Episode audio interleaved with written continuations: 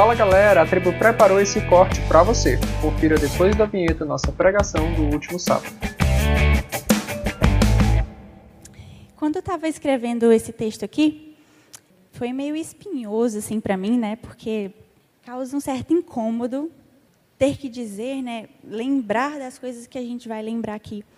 Então, eu já já quero adiantar, né? Pedir para vocês estarem um pouco mais atentos, né? Porque às vezes a a densidade do texto é exige mais atenção, tá bom?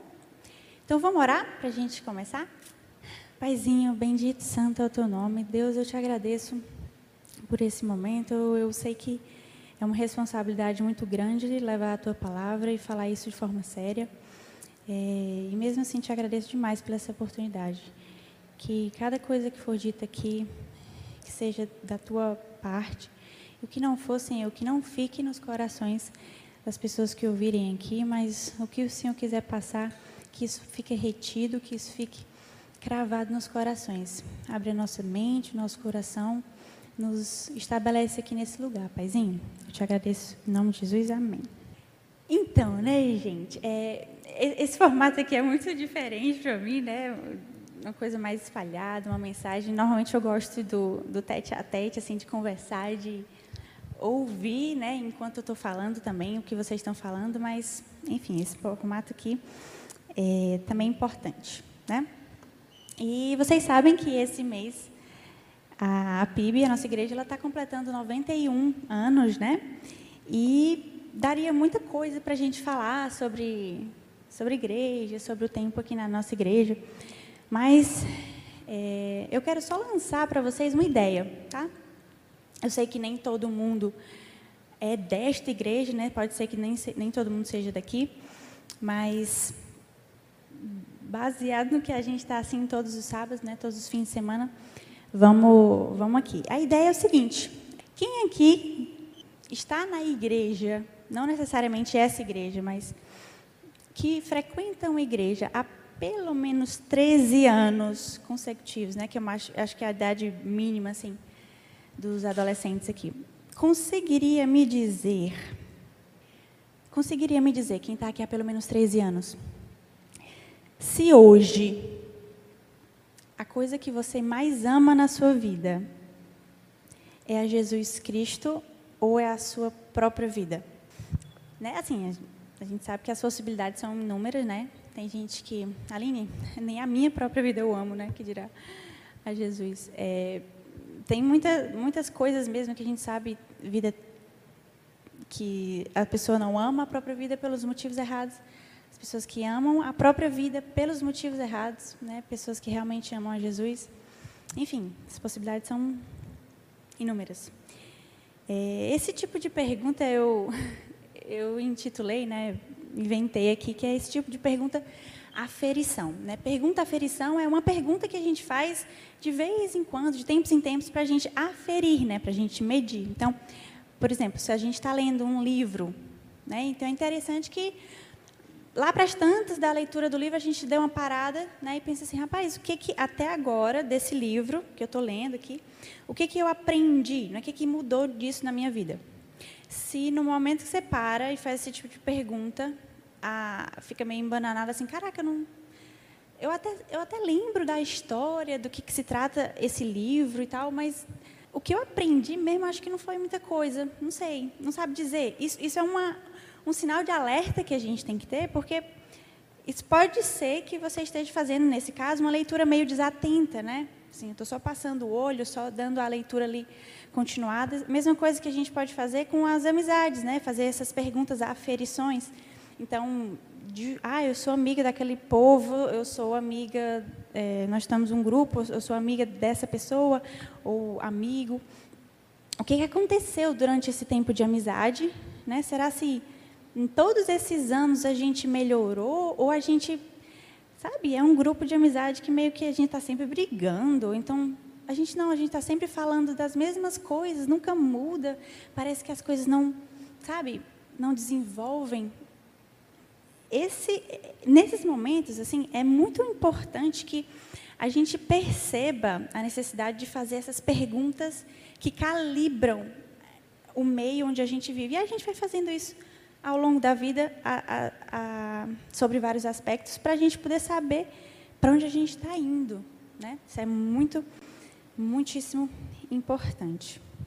E por isso que eu fiz essa pergunta, né, de quem está aqui na igreja, nessa igreja ou desde cedo em outra, o que que isso mudou na sua vida ou se isso realmente foi só um elemento a mais, né, na, na sua rotina de vida.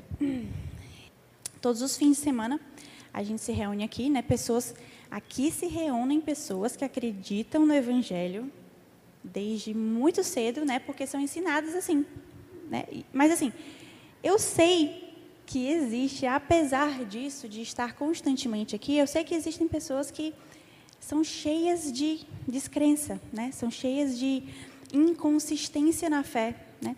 E é complicado a gente estar há tanto tempo dentro de um ambiente e a gente ainda não ter tanta certeza, mas eu sei que isso acontece. Né? A gente é, não pode fechar esses olhos para esse tipo de realidade.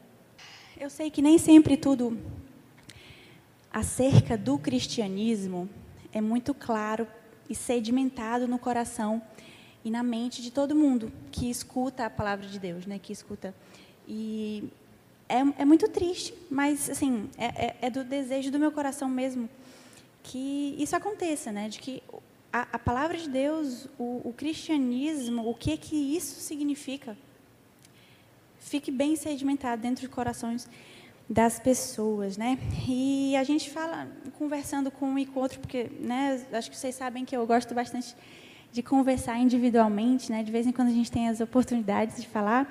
E eu já escutei de outros, eu falo aqui adolescentes, mas assim, é, é isso é geral, sabe? Não, não exclusivo para essa idade.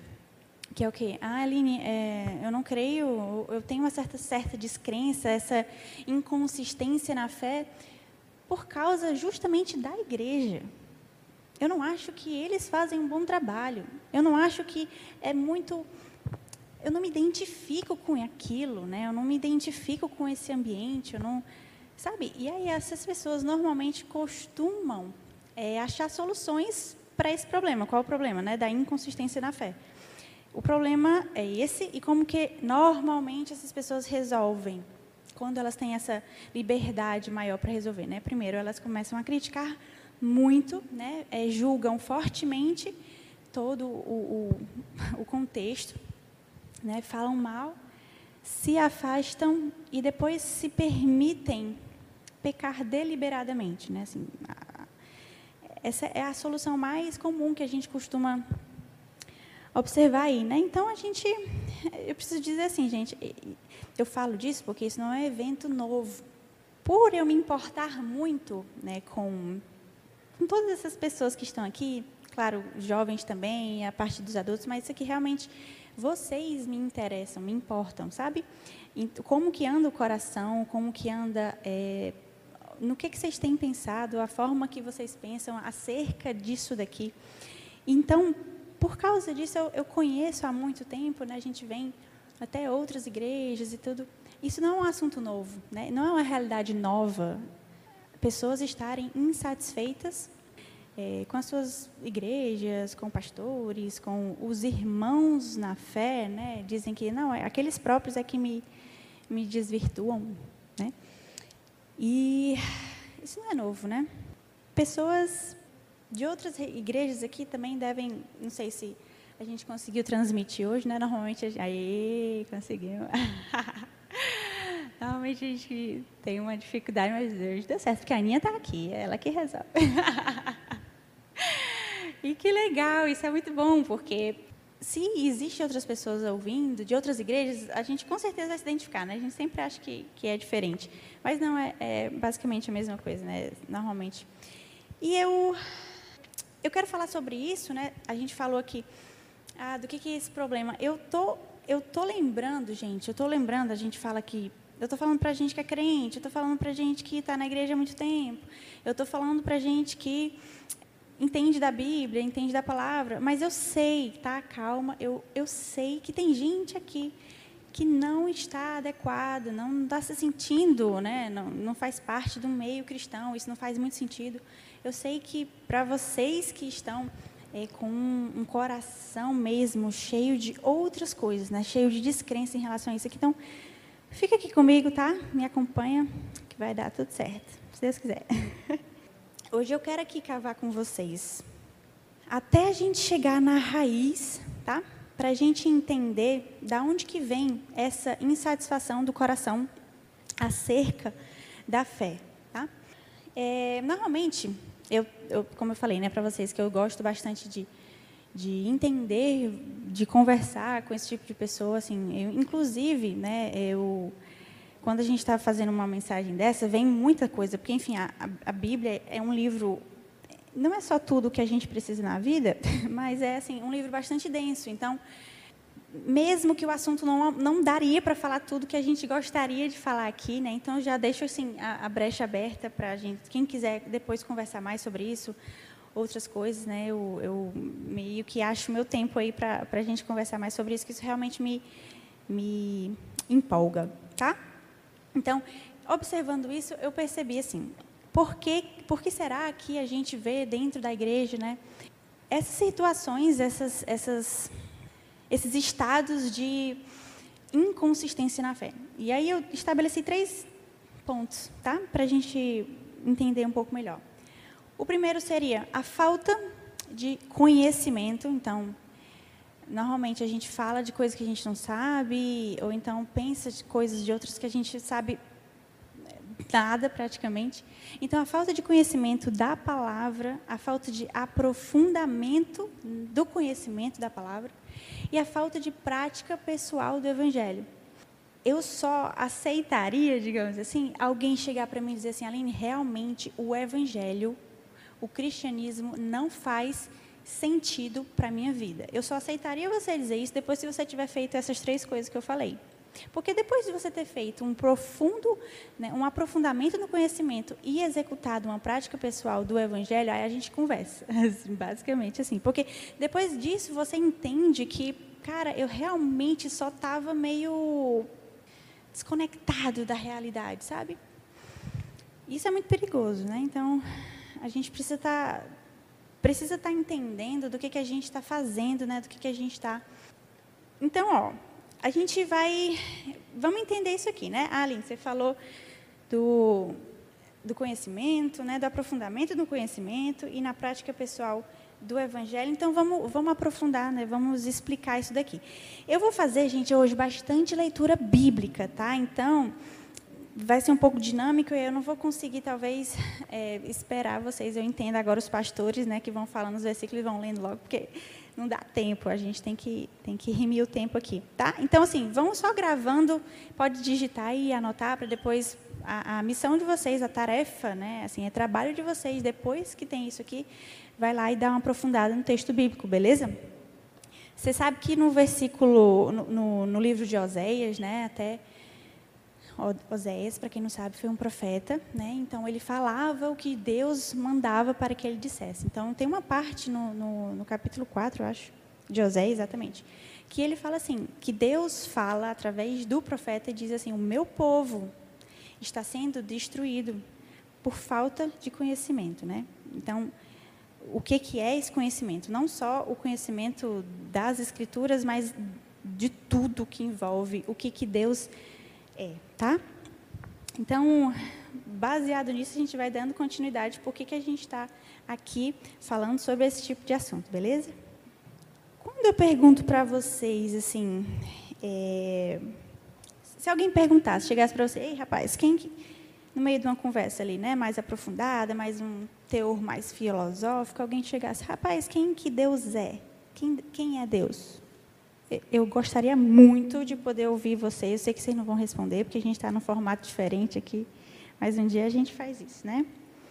Vocês sabem dizer assim, exatamente quem, quem Deus é, quem Jesus é? Isso, isso para vocês, nos seus corações, é muito claro ou é muito confuso ainda? Tá? Para se alguém né, ainda tiver dúvida, ainda tiver inconsistência, insegurança em relação a isso, a, a Bíblia faz o, uma declaração ao longo de toda ela, mas assim, mais especificamente, Paulo deu uma descrição de quem que Jesus é, tá? Na carta que ele escreveu ao pessoal de Colossos, tá? Então, no, no, livro de Colossenses, no capítulo 1, a partir do versículo 15, ele, disse, ele diz assim: Ele é a imagem do Deus invisível, o primogênito sobre toda a criação, porque nele foram criadas todas as coisas nos céus e na terra, as visíveis e as invisíveis, sejam tronos, sejam dominações, sejam principados, sejam poderes, tudo foi criado por ele e tudo é para ele. Ele existe antes de todas as coisas e nele tudo subsiste. Ele também é a cabeça do corpo, que é a igreja. É o princípio, o primogênito dentre os mortos, para que em tudo tenha a primazia. Sinceramente, assim, não é possível alguém que lê um texto desse. É, Jesus é. assim, não ver graça na pessoa de Jesus, não ver nada demais na pessoa de Jesus depois da leitura de um texto como esse. Depois que conhece ele verdadeiramente, né? Pelo menos uma leitura sobre isso. Só essa declaração, Jesus é soberano. Deus colocou Jesus, que é a imagem dele, como primeiro, primogênito antes de tudo, para que tudo ele tenha primazia. Só, só esse, essa declaração, é, sinceramente, isso deveria tremer os nossos joelhos. Mas vamos continuar. No capítulo 1 de João, também, João foi um, né, ao que tudo indica, que quem escreveu esse livro foi o primo de, João, de Jesus, né, que o batizou. E no capítulo 1 do livro de João, ele declara quem que Jesus é também. No princípio era o Verbo, e o Verbo estava com Deus, e o Verbo era Deus. Ele estava no princípio com Deus, todas as coisas foram feitas por seu intermédio, e sem ele, nada do que foi feito existiria. Só para confirmar o que a gente está falando aqui sobre é, é, quem é a autoridade sobre todas as coisas. Né? Para quem é de igreja, né, eu tenho certeza que essas sentenças aqui, tudo, todos esses textos aqui que eu já li, até agora, isso para vocês que é de igreja, isso não é isso não é difícil de acreditar, né? Normalmente a gente é, é, engole com mais tranquilidade, né? A gente aceita e a gente crê, inclusive, né? Mas, é, de novo, quero lembrar para vocês o que, que a gente está fazendo aqui. Não estou simplesmente repetindo textos que a gente normalmente já conhece. Eu estou aqui cavando com vocês até a gente chegar na raiz daquilo que eu falei, a insatisfação e a inconsistência de um coração em relação à fé, tá?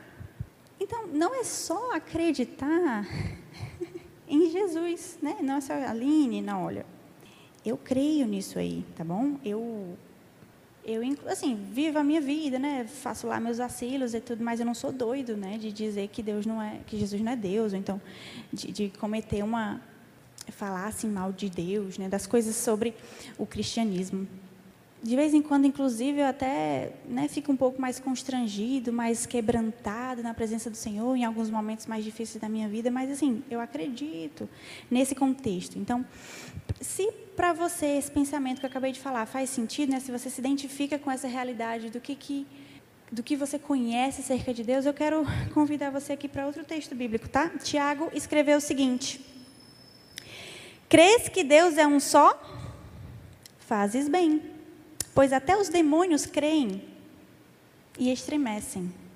É, esse texto é muito. É, é, tipo, cara, quem é da igreja, quem é cristão, tá? Precisa, precisa ter isso muito claro na sua cabeça. Que Deus é Deus, gente, a gente já sabe. Até os demônios sabem que Deus é Deus. Agora vamos lá. O que que que, que acontece com os demônios por eles crerem que Jesus é Deus soberano? O que, que acontece com eles?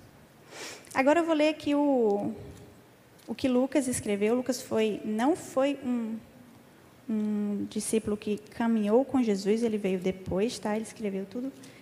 Então, o que, que acontece com os demônios porque eles creem que Jesus é Deus? Logo que desembarcou isso é o capítulo 8, está no versículo 27. Um homem da cidade saiu-lhe ao encontro. possesso de demônios, havia muito tempo não vestia roupas, nem morava em casas, mas em sepulcros. Quando viu Jesus, gritou, prostrando-se diante dele, exclamou em alta voz: Que tenho eu contigo, Jesus, filho do Deus Altíssimo? Imploro-te que não me atormentes. E os demônios rogavam a Jesus, no 31, que não o mandassem para o abismo. Rogaram-lhe, então, que lhes permitisse entrar nos porcos, e Jesus permitiu. O que, que causa nos demônios porque eles creem que Jesus é Deus? Tremor e obediência. Gente, é, demônio tem que pedir permissão a Deus para agir, porque toda a autoridade está sob o nome de Jesus. Vamos para frente. O que, que tem aqui? O que, que, é natureza, o que, que acontece na natureza quando, por ela reconhecer, né, por Jesus ser soberano? O que, que acontece na natureza? Vamos lá. No mesmo capítulo, né, sobe só aí alguns versículos, no versículo 23. Enquanto navegavam, ele adormeceu e caiu um vendaval, ele, Jesus, né? E caiu um vendaval sobre o lago. E o barco foi se enchendo de água a ponto de estarem em perigo. E aproximando-se deles, despertaram-no dizendo: Mestre, mestre, vamos morrer. E ele, levantando-se, repreendeu o vento e a fúria das águas. E estes cessaram e veio a calmaria. Então ele lhes perguntou: Onde está a vossa fé? Atormentados, atemorizados, eles se admiraram e diziam uns aos outros: Quem é este que até dá as ordens aos ventos e águas e eles obedecem? O que, que causa na natureza por saber que Jesus é soberano? Obediência. Vocês estão entendendo, gente? Está fazendo sentido para vocês? Vocês estão entendendo? Qual é o Jesus que existe na sua cabeça? Qual é a imagem que você criou do que é Jesus, de quem é Jesus? E qual é o Jesus que existe na Bíblia? São, são é a mesma pessoa? O que que causa em nós por Jesus ser Deus soberano? Assim, por enquanto, as respostas também são muitas, né? Porque a gente trata aqui de seres humanos, mas por enquanto eu quero dizer para vocês que eu sei eu entendo, mas por enquanto, existe a possibilidade de causar no homem blasfêmia, irreverência, ainda é possível, né? Causar rebeldia, rejeição a Deus. Mas assim, você acha que um ser que não se dobra nem para poderes e demônios, ele vai deixar passar impune a rebeldia humana? Assim, por enquanto isso é possível, mas só, só né, dá uma visualizada, né? Isso aqui que a gente está fazendo, meu povo, é, infelizmente, assim, são muitos versículos que eu vou lendo e, infelizmente, não dá tempo da gente esmiuçar versículo por versículo, né? É, é, é extremamente rico, o texto bíblico é cheio de riqueza. Infelizmente, não dá para fazer exatamente tudo isso. Então, mas eu quero mostrar para vocês como que existe um conhecimento tão profundo em poucas palavras que dá para a gente, pelo menos, baixar a bola e falar assim, rapaz, eu posso até não achar interessante, mas assim, é porque eu também não sei muita coisa. Né? Então, você pode dizer assim, Aline, isso tudo aí que você falou, eu sei. Eu realmente sei. Eu entendo. Mas eu não consigo ter dentro de mim um temor e um zelo pela palavra de Deus pelo Evangelho, pela causa do Evangelho. Eu simplesmente vou levando a minha vida e eu vou fazendo tudo que ela vai me pedindo. E normalmente a minha vida não me pede para me curvar diante de Deus. Inclusive, alguém pode pensar, né? Eu, inclusive, Aline, eu não sei se eu sei ter reverência por algo. E aí eu vou te dizer assim, não é verdade. Não é verdade que você não sabe. Todos nós sabemos o que é temer a alguma coisa. Todos nós sabemos o que é zelar por alguma coisa. Quer ver? Tá, vamos lá. Eu tenho certeza que aqui tem alguém que se posiciona muito claramente contra maus tratos do animal. Eu tenho certeza que aqui deve ter gente que revira o estômago ao ver uma cena de racismo, ou um, uma exploração infantil, ou um, uma violência contra a mulher. Eu tenho certeza que se alguém aqui tivesse um irmãozinho mais novo, uma irmãzinha, uma irmãzinha mais nova, que tivesse uma deficiência física, uma deficiência mental, e, e essa criança sofresse bullying ou uma acusação, você se posicionaria totalmente diferente, como alguém que vai agredir porque você quer defender algo que é né, menor. Eu tenho certeza que aqui tem pessoas que entendem o que eu estou falando. Alguma coisa, gente, alguma coisa na vida a gente vai defender. Por alguma coisa a gente se posiciona, até o mais passivo das pessoas, né? mais passivo do, dos homens, assim. Por alguma coisa, alguma coisa mexe nele que faz o sangue ferver, porque em todas as pessoas foi colocado dentro do nosso coração, de todo mundo, um senso de que eu sei que algo é mais importante, precioso e mais merecedor de reverência do que outras. Normalmente, quando a gente vê essas situações que eu citei para vocês sobre uma, um, um, estado de racismo, de é, uma, uma cena de racismo, uma exploração, alguma coisa do tipo, e naturalmente, assim, automaticamente vem na gente um senso de hierarquia e valor muito claros. A gente sabe que existe realmente coisas mais importantes, coisas prioritárias, né? Ou seja, você não pode me dizer que você não sabe o que é reverência. Você não pode me dizer que você não sabe o que é ser fiel a algo ou alguém, né? A, a, o que a gente está falando aqui é a que você é fiel, porque fiel você já é, concorda? Alguma coisa Gente, assim, é, é, muito fácil, sabe, a gente vacilar. É muito fácil a gente perder a mão do que, que é a orientação, sabe? Qual que é o rumo que a gente tem que ir. Então, é por isso que, assim, eu falo que é difícil, não é porque eu estou dizendo para vocês que é difícil. É difícil. É difícil para mim. E é por isso que cada vez mais, assim, durante o dia, isso aqui é a prática pessoal, uma das coisas que, que faz a gente estar em prática pessoal do Evangelho. Se a gente conhecer, se a gente conhecer profundamente e se a gente não executar isso na prática pessoal do Evangelho, nada dessas coisas faz sentido. A gente tem que aplicar para aquilo ali se é, concretizar no, no, na nossa cabeça, né? no, no aprendizado do Evangelho, do conteúdo que a gente está absorvendo. E uma das coisas que a gente pode fazer para é, é, realmente colocar em prática, que é o que eu costumo fazer, tá? É alimentar na cabeça, pensar várias e várias vezes que Jesus Cristo é o dono da coisa toda.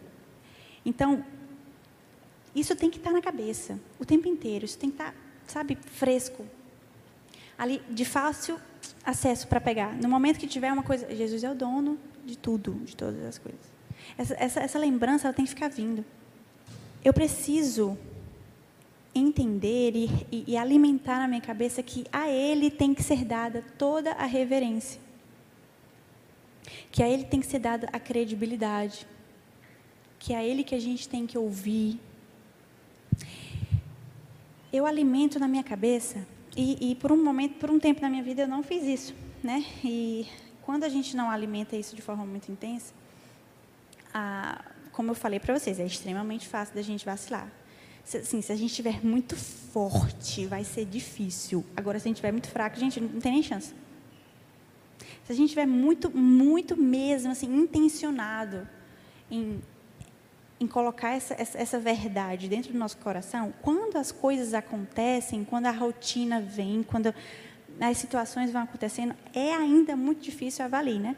Quando a gente não mentaliza isso eu preciso fazer com que Jesus seja respeitado. Não é porque Jesus precisa, entenda. Eu preciso com que Jesus seja respeitado.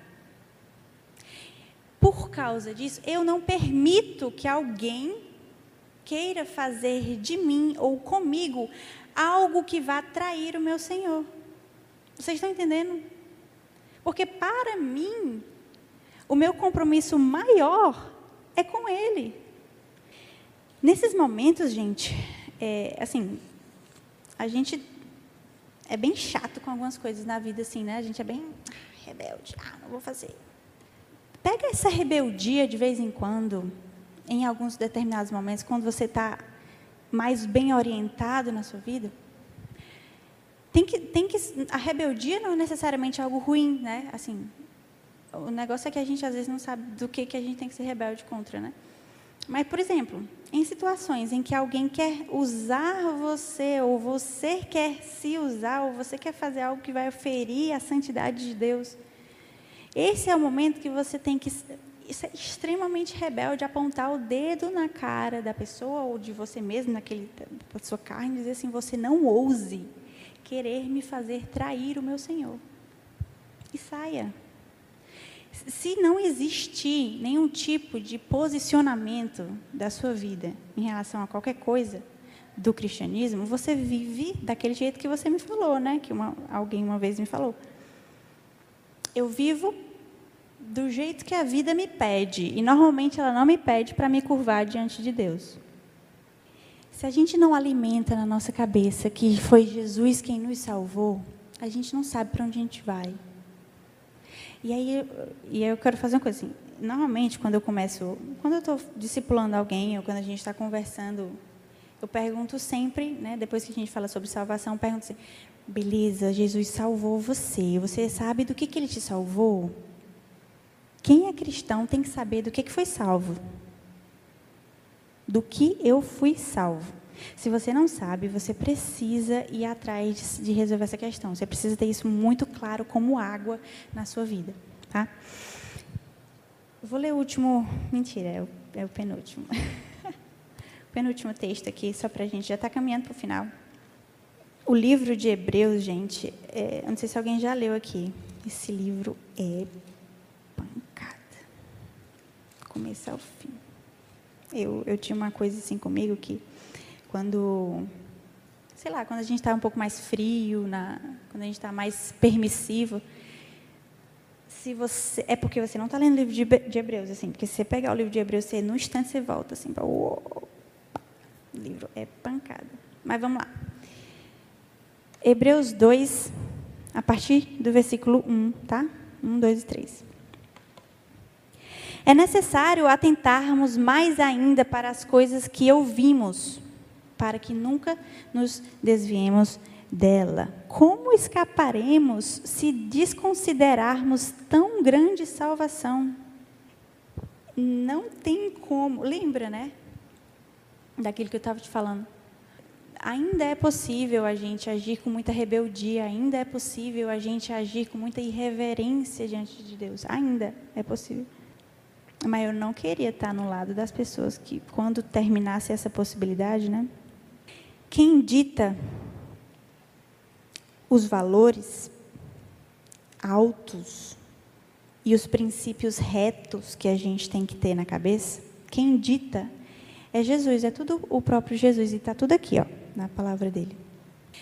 E uma das formas muito eficazes da gente desgraçar a nossa vida é quando a gente simplesmente ignora esse tipo de mensagem, tá?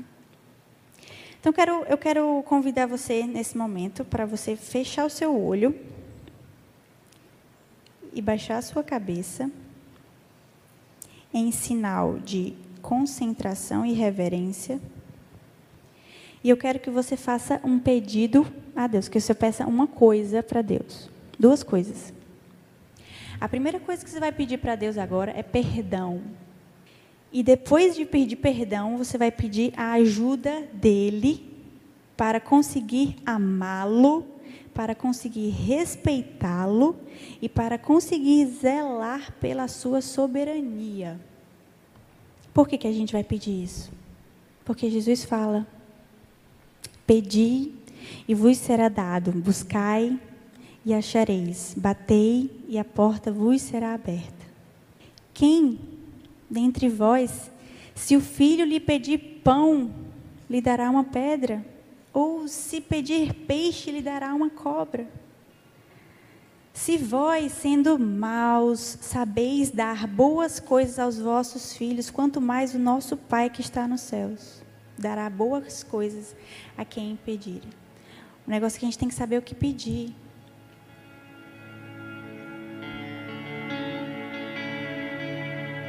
Peça perdão. E peça a ajuda dele para amá-lo respeitá-lo e zelar pela sua soberania. É isso, galera. Estamos chegando ao fim desse corte. Eu espero que o Senhor tenha falado com você. Se quiser conferir mais dos nossos conteúdos como esse, acesse outras pregações por aqui ou pelo nosso canal Tributal no YouTube. Deus te abençoe.